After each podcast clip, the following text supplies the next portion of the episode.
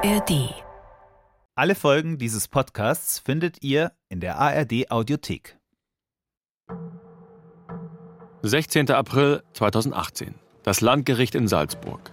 Es ist etwa 12.30 Uhr. Toni steht auf. Neben ihm sein Anwalt. Die Richterin verkündet das Urteil. Anton Georg Matthias Herzog ist schuldig.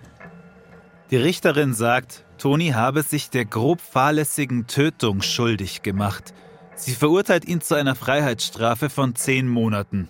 Davon sieben bedingt, das heißt auf Bewährung. Toni kann in diesem Moment an nichts anderes denken, als dass er jetzt für drei Monate ins Gefängnis muss. In dem Moment war das für mich irgendwie ein Weltuntergang. Ich war irrsinnig, irrsinnig, weiß ich nicht, wie ich das, wie ich das Gefühl ausdrücken soll ich war, ich war sowas von enttäuscht von, diesen, von unserem Rechtsstaat, dass, es, dass so etwas in Österreich passieren kann.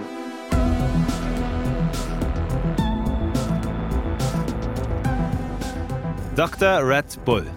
Ein Podcast über einen rätselhaften Todesfall und die dunkle Seite des Spitzensports. Folge 6: Taxi Driver. Mein Name ist Sebastian Krause. Und ich bin Kilian Miedele unserer letzten Folge muss jetzt alles, was mit Silvias Tod zu tun hat, auf den Prüfstand. Wir werden in das Dorf Mödelham fahren, zu der Wiese, um die sich unsere Recherchen seit Anfang an drehen. Und wir werden bei Bernd Pansold klingeln und versuchen, ihn endlich zum Reden zu bringen. Nach dem Urteil steht Toni enttäuscht und fassungslos im Gerichtssaal. Es ist 12.42 Uhr. Die Verhandlung hat gerade mal einen halben Tag gedauert. Und dann ist die Richterin dahergekommen und so von der Ferne, da war das schon alles vorbei, und von der Ferne hat sie gesagt, Herr Herzog, brauchen Sie keine Angst haben. Sie bekommen eher eine Fußfessel, Sie müssen nicht ins Gefängnis. Toni ist fertig mit der Welt, aber er gibt nicht auf. Auch Hausarrest mit Fußfessel kommt für ihn nicht in Frage. Er will in Berufung gehen, aber nicht mit dem bisherigen Anwalt an seiner Seite. Er nimmt sich einen neuen, und der hat neue Ideen, wie er ihm helfen kann. Wir fahren zu Tonis neuem Anwalt nach Seekirchen bei Salzburg. Von außen ein unscheinbares Gebäude. Steriles Treppenhaus. Als wir aber in die Kanzlei kommen, haut es uns fast um. Überall Spiegel, Glitzer. Die Wände mit blauem Lack bemalt. Ein Geweih aus Chrom. Silberne Stühle, eine weiße Säule mitten im Raum. Wir kommen uns vor wie bei einem Hollywood-Produzenten in einer Luxuswohnung. Und dann der Anwalt. Er heißt Michael Langhofer. Wir sagen freundlich Hallo und er so? Die lachen ja alle, sind alle flott unterwegs. Der bayerische Anfang. Ich liebe die Bayern vom Dialekt her. Ich habe immer eine Freundin gehabt aus Rosenheim. Ne? Langhofer ist braun gebrannt. Lässiges Sakko in schwarz. Der Vollbart modisch gestutzt, die Haare an der Seite kurz, oben länger und hinten zusammengebunden. Er kaut lässig Kaugummi und mustert uns durch seine Sonnenbrille mit großen blauen Gläsern. Wir setzen uns an einen großen weißen Tisch und beginnen das Interview. Michael Langhofer behält die Sonnenbrille auf, als er vom ersten Treffen mit Toni, dem Taxler, erzählt. Der Herr Herzog hat mich angerufen, ja, wird gewesen sein 2018. Dann ist der Herr Herzog in der Kanzlei erschienen und ja, war aus meiner Sicht äh, keine großartige äh, Causa. Ähm, er hat mir das so geschildert, es war ein Verkehrsunfall mit einer Toten, das was man im Jahr äh, des Öfteren hat. Und ich habe dem, ja, ja, sicher, ich habe dem Anton Herzog gesagt, äh, du, jetzt geben Sie einen Frieden, ich schaue mir zuerst, ich sichte diese Unterlagen an und dann reden wir weiter. Anwalt Michael Langhofer schaut sich damals also die Unterlagen an und kommt ins Stutzen. Diese Strafe, die was über ihn verhängt worden ist, das war aufgrund auch des festgestellten Sachverhaltes, ja, das war eine Farce. Ihm fällt sofort das verkehrstechnische Gutachten des Sachverständigen Gerhard Kronreif auf. Dieses Gutachten ist entscheidend für die Verurteilung von Toni. Laut Kronreif ist er mit seinem Taxi in der Wiese auf den Körper von Silvia aufgefahren, hat gestoppt und ist dann wieder rückwärts runtergerollt. Anwalt Langhofer kann das nicht nachvollziehen. Dass ich heute in der Wiesen vor mit ein paar kmh, dann auf diese Tote auf den Körper auffuhr, am Körper stehen bleibt und dann wieder Abwärtsrolle. Also das ist ja Blödsinn aus meiner Sicht. Aber Sie brauchen einen Beweis. Wie können Sie belegen, dass es so nicht gewesen sein kann? Langhofer hat eine Idee. Ja, und dann bin ich hergegangen, dann haben wir ein Schweindel gekauft, nicht, eine Sauhälfte. Ja, wir haben ein Schwein gekauft ja, und das haben wir bei uns in der Wiesen, haben eine Nachstellung gemacht. Ich habe dann auch noch meine Frau ein bisschen zugelegt, nicht, weil dann wollte man das noch ein bisschen schauen, äh, wie man die Geschichte, wie man die Geschichte auslotet und das war eindeutig klar. So kann es nicht gewesen sein. Ja, ihr hört richtig. Langhofer kauft extra eine Schweinehälfte und legt sie in eine Wiese, um die Situation nachzustellen. Auch seine Frau legt er probehalber dazu. Kein Scherz, wir haben Fotos gesehen. Wir sind da auf diese Sau aufgefahren, das ist einfach nicht gegangen. Ich bin kein Gutachter, ich bin vielleicht nicht der hellste Kopf, aber in dieser Sache, wie ich das mit dem Anton Herzog nachgestellt habe, das geht einfach nicht, wie es der Gutachter hier beschrieben hat. Bei meiner Frau sind wir nicht aufgefahren, das haben wir anders gelöst, aber das ist sie halt da in dieser Form nicht ausgegangen. Langhofer stellt fest, dass mit dem Auffahren auf den Körper und wieder runterrollen, das funktioniert in der Praxis so nicht. Zumindest nicht mit der Schweinehälfte. Jetzt ist er sich sicher, so wie es das Gericht behauptet hat, kann es nicht abgelaufen sein. Langhofer bereitet also die Berufung vor. Beim Oberlandesgericht in Linz. Neben dem Experiment mit dem Schwein bringen sie darin auch einen weiteren wichtigen Punkt vor. Sie beantragen die Einvernahme des Zeugen, der das ins Auto ziehen beobachtet haben will. Es gibt einen Zeugen, der behauptet, ein Mensch mit einem weißen SUV, Dr. Pansold hatte einen weißen SUV, will eine Frau in das Auto zehren und ziehen. Warum geht man der Geschichte nicht nach? Was ist nachher passiert? Wieso kümmert sich niemand um diesen Zeugen? Das fragen wir uns auch schon lang. Und dass das Ermittlungsverfahren ja nur so gestrotzt hat nach Fehlern, dass ich einen Zeugen, na stellen Sie sich das einmal vor, den habe ich nicht einmal einvernommen. Ja, da gibt es einen Aktenvermerk. Da brauche ich da nicht überlegen drüber. Da sage ich nur klingendes Österreich und ich gehe wieder heim. Nicht? Da hören wir auf zum Reden bei sowas. Zur Erinnerung, Pansold widerspricht der Darstellung, dass er versucht haben soll, Silvia ins Auto zu ziehen. Als er in einer Vernehmung danach gefragt wird, sagt er Nein, nie. Toni, der Taxler und sein Anwalt reichen die Berufungsunterlagen ein und haben Hoffnung. Aber sie müssen erst mal warten. Und wir versuchen wieder, Pansold telefonisch zu erreichen. Vielen Dank für Ihren Anruf. Sie sind mit der Mobilbox von Dr. Bernd Pansold verbunden. Bitte hinterlassen Sie nach dem Signalton eine kurze Nachricht. Sie werden zurückgerufen. Danke und auf Wiederhören. Pansold ruft schon seit Wochen nicht zurück. Wir wollen immer noch wissen, was er jetzt beruflich macht, ob er noch Sportler betreut. Und wir erinnern uns an das Interview mit Martin Pfeifenberger, seinem Ziehsohn. Der erwähnt während des Interviews mit uns etwas Interessantes. Pansold beschäftige sich nach wie vor mit der menschlichen Leistungsfähigkeit. Das sei sein Hobby. Er ist auch nach wie vor immer noch dran an dem was halt jetzt Neues gibt, weil die ganze Messtechnik auch sie entwickelt und alles, was man über den Körper weiß, was funktioniert, hat man früher nicht wirklich erklären können. Das ist schon sehr spannend. Er ist anscheinend immer noch in gewisser Weise aktiv. Wir bekommen einen Tipp. Bernd Pansold soll in den vergangenen Jahren in Deutschland aufgetaucht sein. Und zwar aus einem ganz bestimmten Grund. Er nimmt an einer Fortbildung teil für Sportmediziner. Circa 2017 soll das gewesen sein. Wir rufen den Arzt an, der damals den Kurs geleitet hat. Er ist überrascht, dass wir das wissen und bestätigt dann, dass Pansold dabei war. Viel mehr möchte er aber nicht sagen. Das reicht uns noch nicht. Ich rufe ihn nochmal an, möchte mehr Details wissen. Dann eskaliert auf einmal das Telefongespräch. Der Arzt sagt, Wenn Sie mich da in irgendetwas reinreiten, bringe ich Sie um. Ich arbeite schon seit Jahren als investigativer Reporter. Unangenehme Anrufe gehören dazu. Aber eine solche Drohung habe ich noch nie bekommen. Der Typ scheint unberechenbar und mehr bekommen wir auch nicht aus ihm heraus. Die Reaktion von ihm sagt sowieso alles. Pansold ist in der Sportwelt ein heißes Eisen, nach wie vor. Es ist der 10. Oktober 2018. Toni ist aufgeregt. Heute entscheidet das Oberlandesgericht Linz über seine Berufung. Toni und sein neuer Anwalt Michael Langhofer sind optimistisch. Sie haben in einem Berufungsschreiben ausführlich Kontra gegeben, insgesamt 37 Seiten. Sie haben das Gefühl, das sollte reichen. Dann der Moment der Entscheidung im Gerichtssaal. Toni weiß es noch wie heute. Der Richter, der hat mir in die Augen geschaut. Toni versucht etwas darin zu lesen. Und hat mir mit seinen Augen und mit kurzen Worten, aber nicht klar ausgedrückt, dass er mir glaubt. Ein kurzer Moment der Hoffnung. Aber er kann mir nicht helfen, weil jedes Beweismittel, was ich vortragen wollte, ja, er nicht annehmen kann, weil diese Beweismittel hätten alle im ersten Gerichtsverfahren schon hätte man beurteilen müssen. Und er beim Oberlandesgericht darf das nicht mehr beurteilen. Das ursprüngliche Urteil lautete ja zehn Monate, ein Teil auf Bewährung. Was macht der Richter damit? Kriegt Toni jetzt eine Fußfessel? Und er hat mir ins Gesicht geschaut und hat gesagt, ich werde Ihnen die Strafe heruntersetzen aufs Minimum. Und die grob fahrlässige Tötung ist nur mehr auf fahrlässige Tötung heruntergesetzt worden.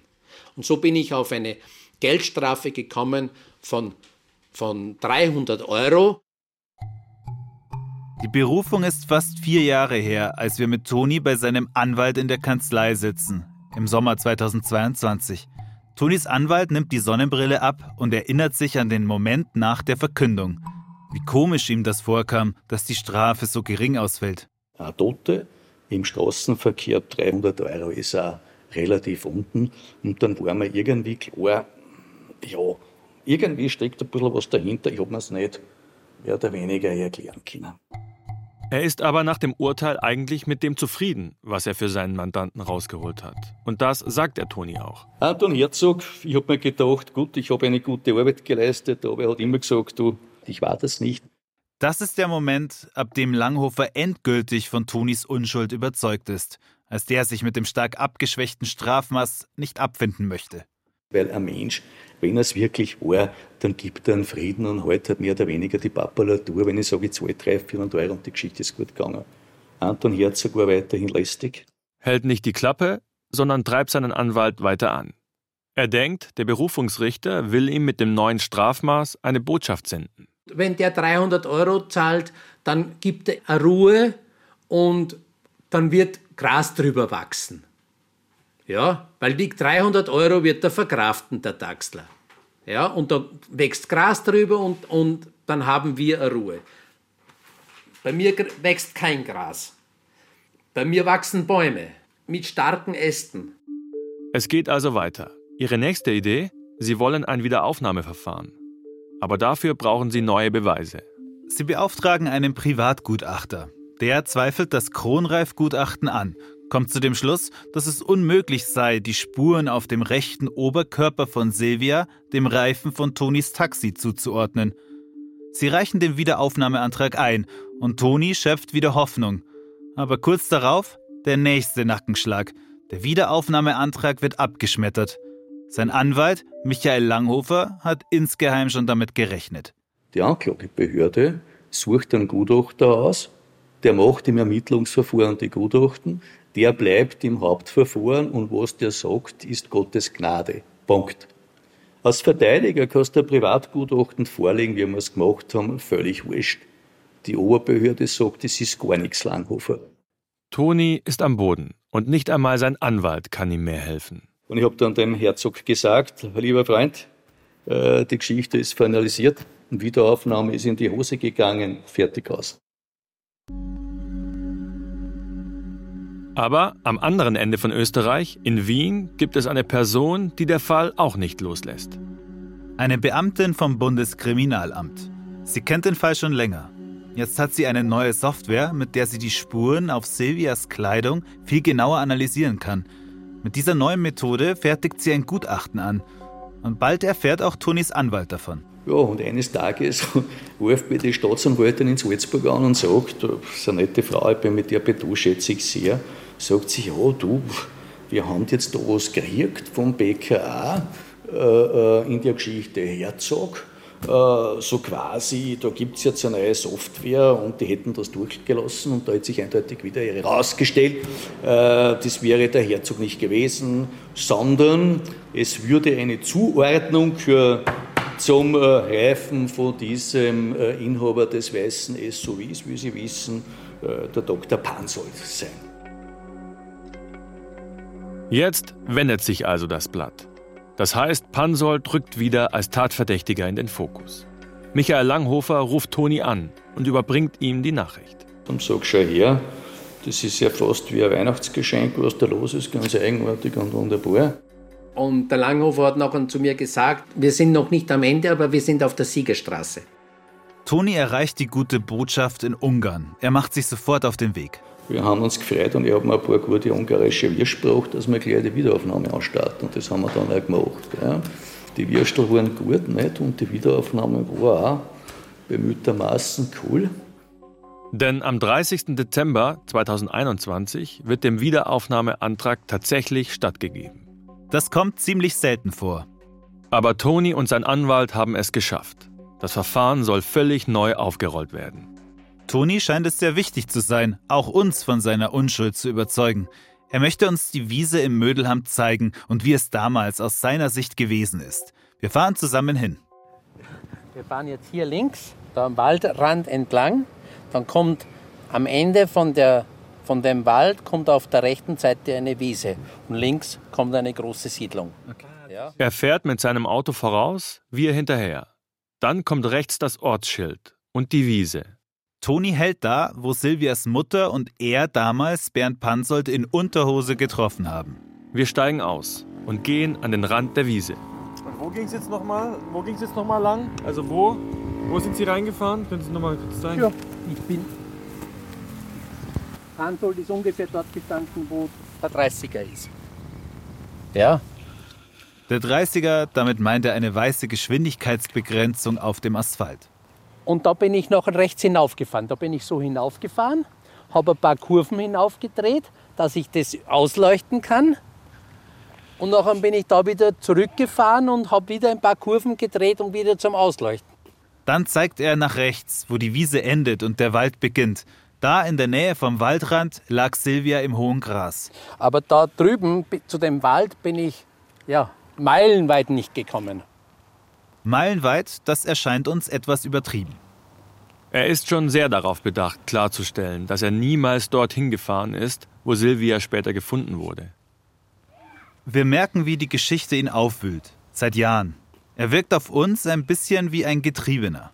Ich habe der Silvia, nachdem, nach ihrem Tod, habe ich mit der Silvia gesprochen. Im Gedanken. Ja, und ich habe zu Silvia gesagt, liebe Silvia, ich werde mein Bestes tun, um herauszufinden, was an dem Abend passiert ist. Und das mache ich auch. Doch dann kommt es. Alle waren überzeugt, dass das ganze Verfahren wieder aufgerollt wird und Toni nochmal einen Prozess bekommt. Die Staatsanwaltschaft will aber gar nicht mehr neu ermitteln sondern legt Beschwerde ein gegen die Wiederaufnahme und hat Erfolg. Am 5. April 2022 stoppt das Oberlandesgericht Linz als zweite und letzte Instanz die Wiederaufnahme. Das neue Gutachten sei nicht relevant, heißt es, und nicht geeignet, den Schuldspruch gegen den Taxler in Frage zu stellen. Für Toni dreht sich wieder alles um 180 Grad. Wie es mir gegangen ist, schlecht ist mir gegangen. Und ja, der erste Moment ist natürlich eine Verzweiflung, äh, der nächste Moment äh, Kraft schöpfen und weiter geht's. Ich will weiterkämpfen. Ich will, sage ich einmal, Gerechtigkeit haben. Ich will, dass die österreichische Justiz, sage ich einmal, mein Urteil aufhebt. Ja? Was die dann mit dem Pansold machen oder was die mit irgendwem anderen machen, das geht mich nichts mehr an. Tonis letzte Möglichkeit ist eine Beschwerde beim Europäischen Gerichtshof für Menschenrechte in Straßburg. Sein bisheriger Anwalt, Michael Langhofer, steigt da aber aus. Also ich habe das auch in meinem Leben gemacht und ich glaube nicht, dass da rechtlich was herauszieht. Deswegen habe ich auch dem Anton Herzog gesagt, ich, ich wünsche dir alles Gute, aber ich glaube nicht, dass du eine Chance hast. Punkt. Toni will es aber trotzdem versuchen. Und er bekommt Hilfe von Thomas Höhne, seine Kanzlei ist direkt in der Wiener Innenstadt. Er empfängt uns zum Interview. Sie, was kriegen Sie? Wasser? Ein Wasser. Ah, wollen Sie ein sprudelndes oder Wiener Hochquell? Genau. Höhne ist in Österreich ein bekannter Anwalt, wird immer wieder in den Medien interviewt. Für Toni, den Taxler, arbeitet er ohne Geld zu verlangen, weil er die ganze Geschichte so unglaublich findet.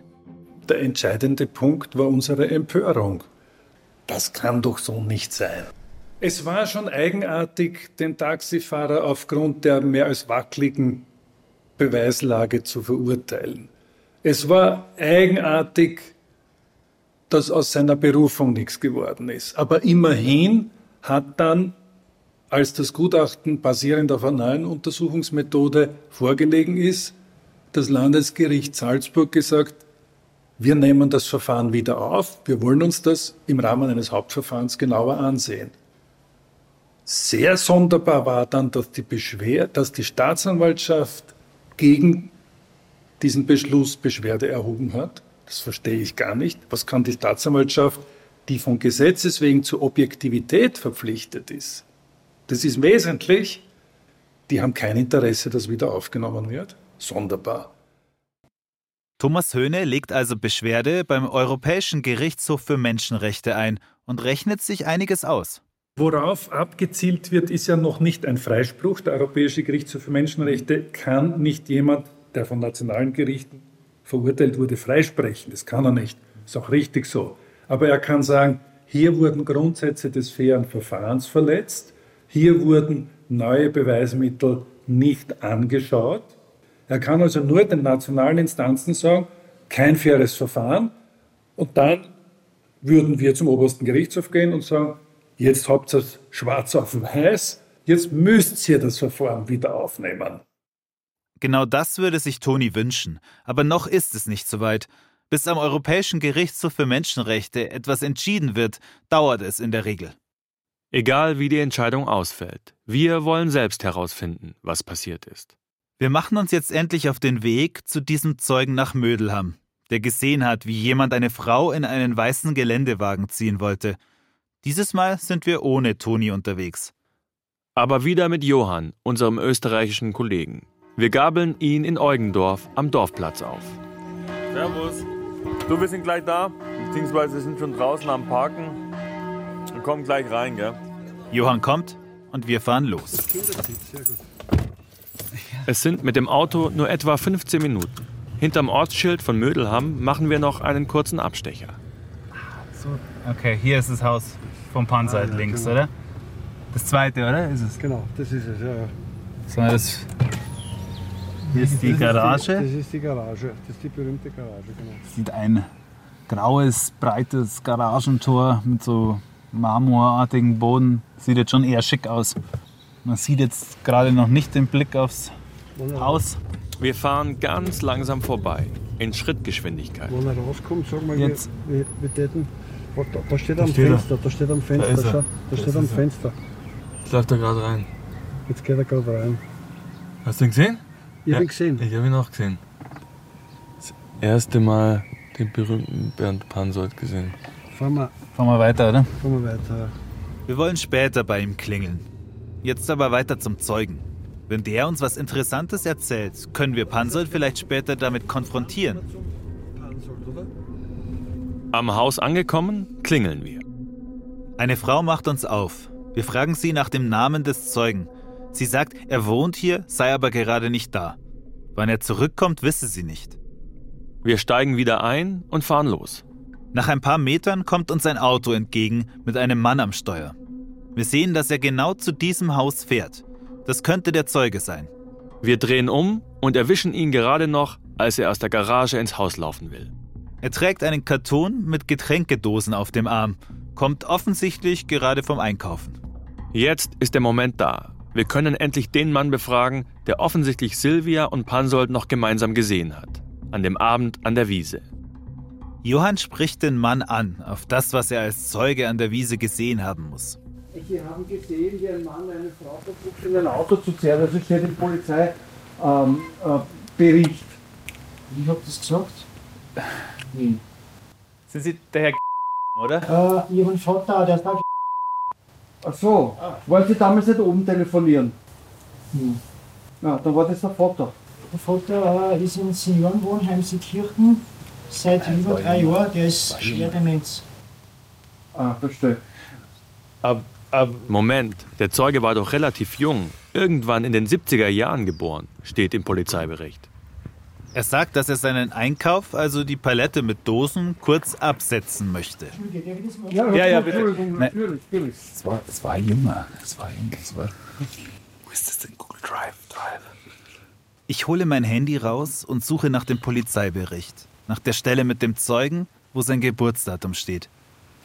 Währenddessen sagt er, dass es sein Vater eigentlich auch nicht gewesen sein kann. Mein Vater hat mit Handy eigentlich so gut wie nichts mehr zum Tun gehabt. Dann müssten es Ah, doch er fast Sie gewesen sein, glaube ich. Er geht ins Haus. Jetzt möchte er bei seiner Lebensgefährtin nachfragen. Schatzi, weißt du was? Wir besprechen uns kurz leise. Kann es wirklich sein, dass er sich nicht daran erinnern kann? Da kommt er zurück. Na, nichts zu entschuldigen. Auch nichts. Weil, wie gesagt, ich, meine, ich bin ja nicht blöd, ich würde mich ja daran erinnern. Nein, nein, es ist. Wir erklären ihm, dass er nichts zu befürchten hat. Sagen nochmal, dass wir nur Journalisten sind. In dem Moment finde ich den richtigen Polizeibericht im Handy. Wie vermutet. Da steht sein Name mit seinem Geburtsdatum und seiner Anschrift. Er muss es sein. Ich halte ihm das Handy hin. Er beugt sich runter und blickt misstrauisch drauf. 77, Ja, das sind meine Angaben, ja. genau. Sein Blick geht schräg nach oben. Er verschränkt die Arme und scheint demonstrativ nachzudenken. Ich habe da ja eigentlich äh, nichts gesehen. Ich kann dazu keine Angaben machen. Es tut mir wirklich leid. Gut, aber das, Ehrlich. was da steht, haben Sie ja wohl, wohl gesehen. Genau. Das, Ähm, das Poliz kann flüchtig gewesen sein, ja. Also doch, er war der Zeuge. und nach und nach scheint er sich zu erinnern und antwortet dann sehr konkret auf unsere Fragen zu der Situation mit dem ins Auto ziehen. Ich ganz kurz nochmal, damit ich mir wirklich nochmal vorstellen kann. Also Sie sind oben, stehen oben beim Telefonieren, schauen dann die Straße vor und sehen dann da was. Können Sie nochmal kurz beschreiben, also wie, äh, die, den, den Moment, als Sie tele telefoniert haben, wie, wie, wie das ausgeschaut hat und wie Sie dann gemerkt haben, dass da was ist und was da ist? Ähm, für mich hat das äh, so ausgeschaut, ähm, dass äh, ich habe da auch nicht viel Streiterei gemerkt. Ich muss sagen, ähm, das war so irgendwie, ja, ich meine, die Dame hat, glaube ich, gesagt, so, oder hat halt so dann so quasi wie, lass mich, lass mich gehen, so quasi, ist dann ausgestiegen, hat die Tür zugemacht und Der Zeuge bleibt also dabei. Er hat den Streit gesehen. Und höchstwahrscheinlich, das sagen jetzt wir, waren es Silvia und Pansold. Ja, mehr ist da eigentlich nicht gewesen für mich. Ich habe dann wieder, ich habe telefoniert und äh, bin dann wieder gegangen, so einen Wald entlang und so und äh, da rauf und dann habe ich mich aufs äh, Parkbankerl hingesetzt, was da am Wald ist, das ist ein kleines Bankerl. Und da eigentlich, also ich habe da, für mich ist da nichts, äh, wie gesagt, Gravierendes gewesen, wo man unbedingt eingreifen muss. War nichts Böses. Wir bekommen den Eindruck, er wollte zuerst nichts sagen, weil er nicht eingeschritten ist und geholfen hat. Aber klar, die Frau, also wahrscheinlich Silvia, wollte weg. Ähm, der ist ungefähr weggestanden, ich würde sagen, um die 10 bis 15 Meter Vom Wald weg. vom Wald weg. Ja. Da, wo Sie gestanden sind. Ähm, ich bin beim Wald direkt gestanden ne? und der ist 10, 15 Meter vom Waldrand, also wo der Wald angeht, ist er weggestanden. Das ist viel näher, als wir dachten. Da muss er ja jedes Wort gehört haben. Wir wollen es genauer wissen. Und dann ist quasi Sie raus und das Auto ist weggefahren oder wie ging es dann weiter? Ähm, wie, das dann, wie ist dann weitergegangen? Ähm, die Dame ist dann ausgestiegen und der ist dann mit seinem Auto weggefahren. Bei mir eigentlich vorbei. Ja. Genau, an Wald entlang, ja. Die Straße weiter. Pansold müsste demnach aus der Siedlung rausgefahren sein. Davon hören wir zum ersten Mal. Es steht auch nichts davon in den Polizeiakten. Die Frau ist dann zurücklaufen, oder? Die ist dann ähm, die Richtung zurückgegangen und ist dann auf einmal verschwunden. Ich habe da keine Notiz dann mehr davon genommen. Die Frau, also wohl Silvia, ist dann in die andere Richtung unterwegs gewesen. Er zeigt zwar die Straße an der Siedlung entlang, aber ganz genau kann er nicht sagen, ob sie dann in die Wiese ist. Und das Auto ist dann wieder zurückgekommen nach kurzer Zeit, oder haben Sie es?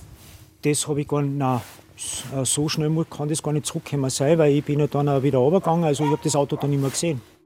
Schon erstaunlich. Erst kann er sich an nichts erinnern und dann weiß er es ganz genau. Das war's dann. Unser Gespräch dauert fast eine halbe Stunde. Danke für Ihre Danke. Zeit. Sehr nett. Ja. Danke. Wiedersehen. Danke. danke. Ja, auf jeden Super. Fall, danke. Wir gehen zurück zum Auto. Was macht das denn jetzt? Das war ja unfassbar.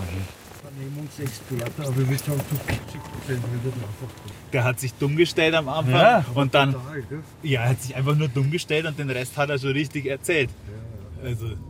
Ganz langsam fahren wir den Hügel im Mödelham nach oben, Richtung Wiese. Hier soll das gewesen sein. Ja, genau. Hier! Und sie ist dann die Straße weg und er ist an ihm vorbeigefahren. Und er ist auf der Bank gesessen oder was? Hier ist keine. Doch, nee, hier ist keine Bank. Aber das Holz ist, hat er gesagt. Wir sind jetzt genau an der Ecke, wo Wald, Wiese und Straße zusammenkommen. Eine Bank ist heute keine mehr da. Aber Baumstämme liegen hier gestapelt. Ja, also da ist er gestanden und hat telefoniert. Laut seiner Aussage. Aber dass er. Er sagt nicht die Wahrheit, weil Pansold ist niemals weggefahren. Weißt du nicht, ob er einfach eine Runde gedreht hat und unten wieder. Vielleicht hat er nur umgedreht, du? Ja. Der und da wahrscheinlich nur umdraht. Der ist ausgestiegen, ist davor gerannt, der hat umdraht. So habe ich es mir jetzt auch gedacht. Weil ich, aber ich dachte mir noch, dann muss er ihn ja gleich wieder gesehen haben, wenn er gleich Retour gefahren ist. Aber vielleicht hat der Panzer halt auch quasi einmal durchgeschnauft irgendwo und ist dann heimgefahren. Oder es war halt doch nicht der, der, der Panzer. Ach Quatsch, wer soll denn noch aus dem weißen SUV jemand ins Auto ziehen, wenn nicht der Panzer? Was ist da damals passiert? Wir haben den Zeugen gefunden. Was er uns erzählt hat, gibt uns eine neue Sicht auf den Abend und die Nacht. Jetzt parken wir an der Straße neben der Wiese im Mödelham. Wir steigen aus. Rechts das Feld, links die Häuser. Wir werden gleich bei den Nachbarn klingeln, fragen, ob die auch was gesehen haben. Haus für Haus, bis ganz nach vorne zu der Villa, wo Bernd Pansold wohnt. Bis dahin sind es etwa 200 Meter. Bei den ersten Häusern haben wir keinen Erfolg. Dort hat niemand was gesehen. Beim nächsten Haus ist alles dunkel. Wir klingeln. An einem Fenster unten geht das Licht an.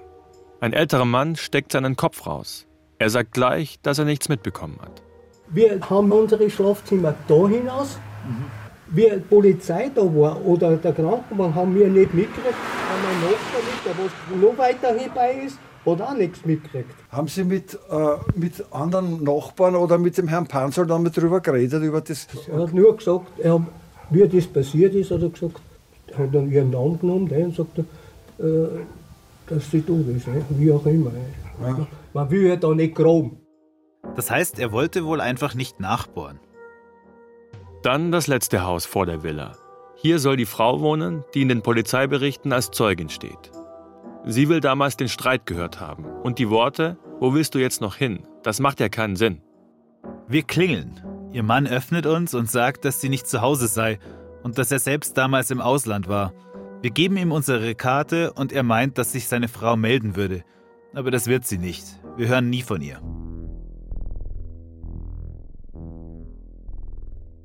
Von hier sind es jetzt nur noch ein paar Meter zu Pansolds Villa.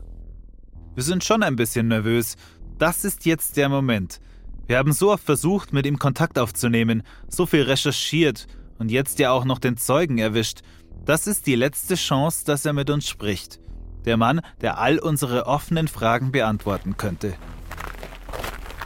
Wir nähern uns. Das große Garagentor sieht ziemlich massiv aus. Direkt links dran die Eingangstür aus Gitterstäben. Hier ist Silvia damals im Streit raus und Richtung Wiese gerannt.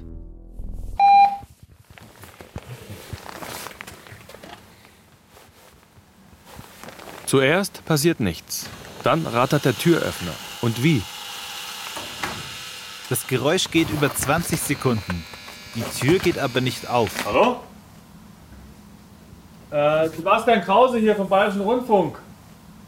Panzold steht zunächst ungefähr 20 Meter weit weg. Wir nehmen nur uns auf. Grüße Sie. Ähm, wir hatten ja telefoniert. Nee, nee, ich war nur jetzt gerade da, äh, gemeinsam mit Kollegen in der Gegend und jetzt habe ich gedacht, ich komme bei Ihnen vorbei und frage nach, weil ich nichts mehr gehört hatte. Pansold kommt aus der Villa zum Tor. Da haben wir das Mikro schon aus, denn wir dürfen ihn nicht ohne seine Erlaubnis aufnehmen. Er spricht mit uns, macht die Eingangstür aber nicht auf, sondern bleibt drinnen stehen, redet mit uns durch die Gitterstäbe. Pansold hat ganz kurze Haare und die ganze Zeit kreist eine Katze um seine Beine. Irgendwie erinnert er uns dadurch an Blofeld aus den James Bond-Filmen. Er sagt, dass er kein Interview geben möchte. Deshalb dürfen wir hier auch nicht zitieren, was er uns in diesem Gespräch gesagt hat. Die Unterhaltung dauert sicher zehn Minuten, obwohl es eiskalt ist und Pansold nur mit einem leichten Pulli und den Pantoffeln dasteht. Am Ende gibt er uns seine E-Mail-Adresse. Wir sollen ihm unsere Fragen schicken. Vielleicht antwortet er, sagt er. Oh, das muss man erstmal aufwärmen. Ja. Recht fit. Einen recht fitten Eindruck macht Für er sein- für, für sein Alter, muss man wirklich sagen. Für sein Alter definitiv. Die ganze Zeit schleicht eine Katze um ihn rum Genau. und daneben steht der Audi Q5. Ganz genau. Der Weiße. Der Weiße. Johann, was war dein Eindruck? Also es hat mich überrascht, dass er zum Tor gekommen ist und mit uns gesprochen hat.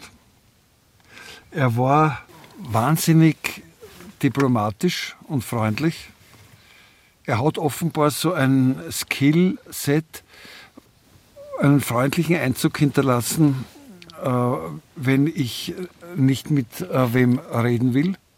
Er hat eine, eine perfekte Abwehrtechnik. Immer mit diesem Lä- Lächeln im Wahnsinn. Gesicht. Sympathische. Ja, sy sympathisch. Also das war, wenn man alles andere außenrum ausklammert, was sonst so passiert ist oder gerade auch was in der DDR passiert ist und auch mit Stasi-Tätigkeit, dann kommt er einem vor wie ein netter Opa, der einem Ratschläge gibt. Also ich kann es nicht ganz ausklammern und ich habe immer Christiane im Hinterkopf, wie sie sagt, ein hinterhältiges Lächeln. Irgendwie so nicht sympathisch. Aber vielleicht, weil man einfach dieses Vorwissen hat. Aber gut. Wir fahren nach Hause und schreiben ihm unsere Fragen per Mail. Ein paar Tage später sitzen wir im Büro und sehen, wie im E-Mail-Postfach eine neue Nachricht erscheint. Sie ist von Bernd Pansold. Der Puls geht hoch. Er schreibt, es besteht kein Anlass, die Fragen zu beantworten. Vielleicht muss Dr. Red Bull erst den Podcast hören, damit er uns doch noch ein Interview gibt. Eine andere Nachricht erreicht uns. Die Beschwerde beim Europäischen Gerichtshof für Menschenrechte wird für unzulässig erklärt. Toni hat also keine Chance mehr auf einen Freispruch. Manchmal überlegt er, ob er noch was versuchen soll. Eine Protestaktion, ein Sit-in vor dem Gerichtsgebäude zum Beispiel. Und manchmal hofft er, dass sich vielleicht doch noch jemand meldet und die Tat zugibt. Sein Taxigewerbe hat er aufgegeben und etwas gefunden, wo er sich zurückziehen kann. Weit weg von der Wiese in Ungarn. Mir gefällt's unten. Da unten komme ich von meinem Stresslevel herunter, denn was ich in Österreich verspürt habe, nicht nur mit dem Stresslevel vom Gewerbe her, weil das war auch hoch, auch die Stresslevel, wenn ich an die österreichische Justiz denke. Und unten in Ungarn bin ich, sage ich einmal, frei von den Gedanken. Silvias Mutter Maria ist jedenfalls felsenfest davon überzeugt, dass es Toni nicht war. Der Herr Herzog hat alles verloren, was zu verlieren war und ist unschuldig in meinen Augen. Total unschuldig. Er hat mich nur dorthin gefahren, alles andere ist vorher passiert oder währenddessen.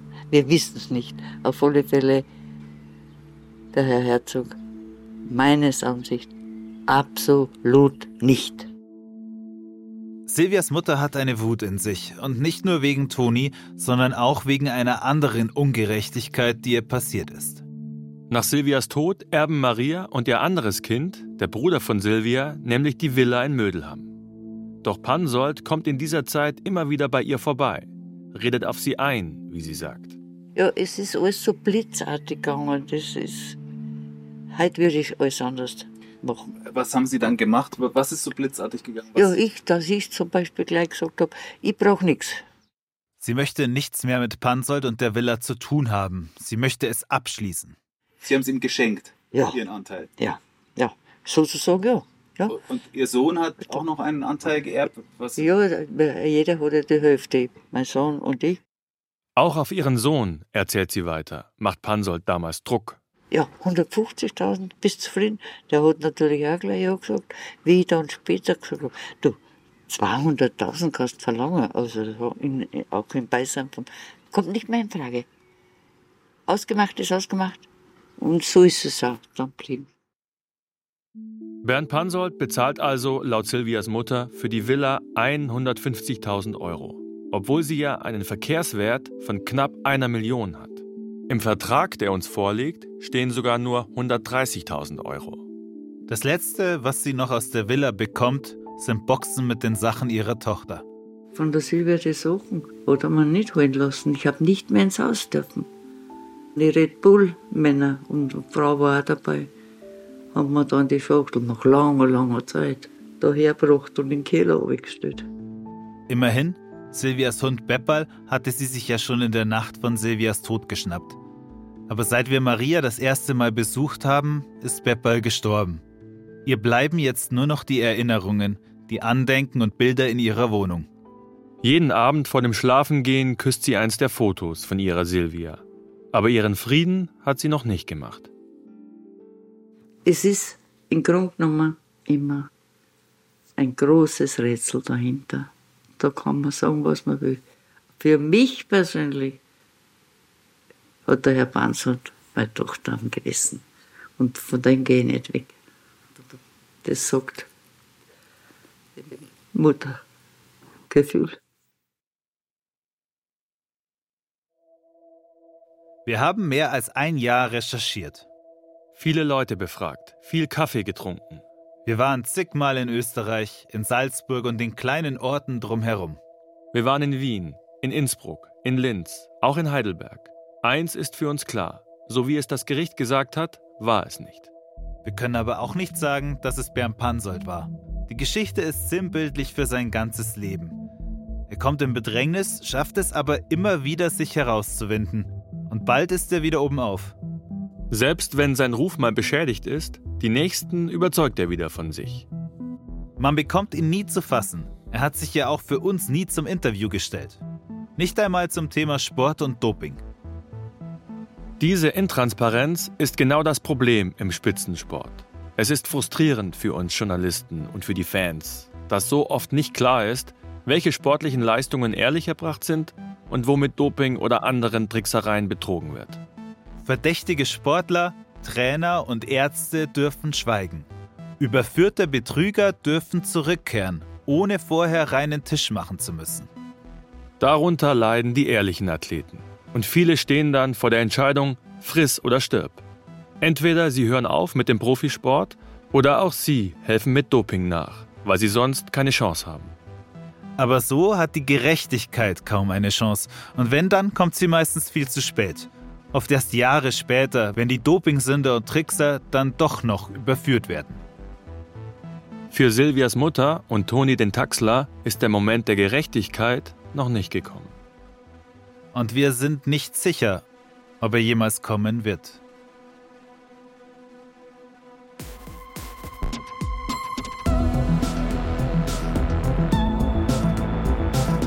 Dr. Red Bull, ein Podcast über einen rätselhaften Todesfall und die dunkle Seite des Spitzensports.